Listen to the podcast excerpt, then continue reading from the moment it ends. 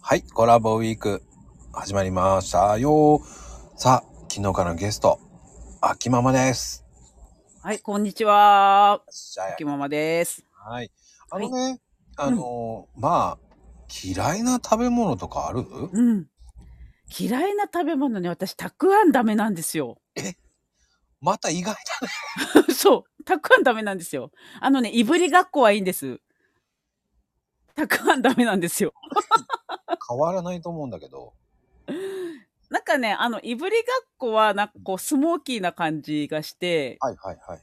どっちかっていうと、こう、なんかスモークチーズ食べてる感があるんですよね。ああ。なんかまだ食べれ、まだ食べれるんですよ。うんうん。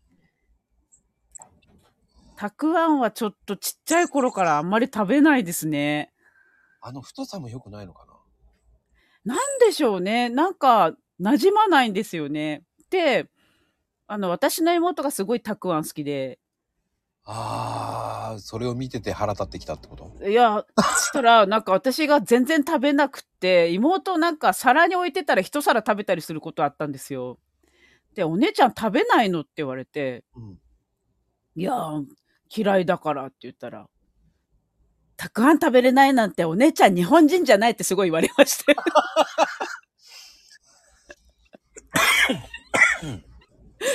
これは、でもさ、うん。僕もたくあん最初、昔はね、苦手だった。うんうんうん。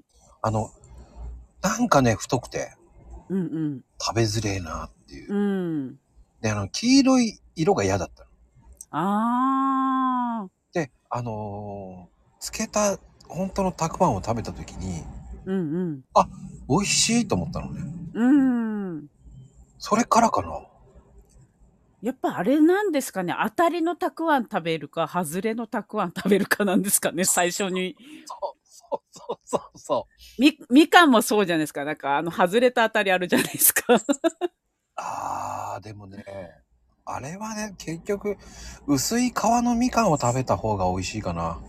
ああ、そうなんですね。なんか、あの、私ちっちゃい頃に、外れのみかん食べちゃって、一番最初に多分。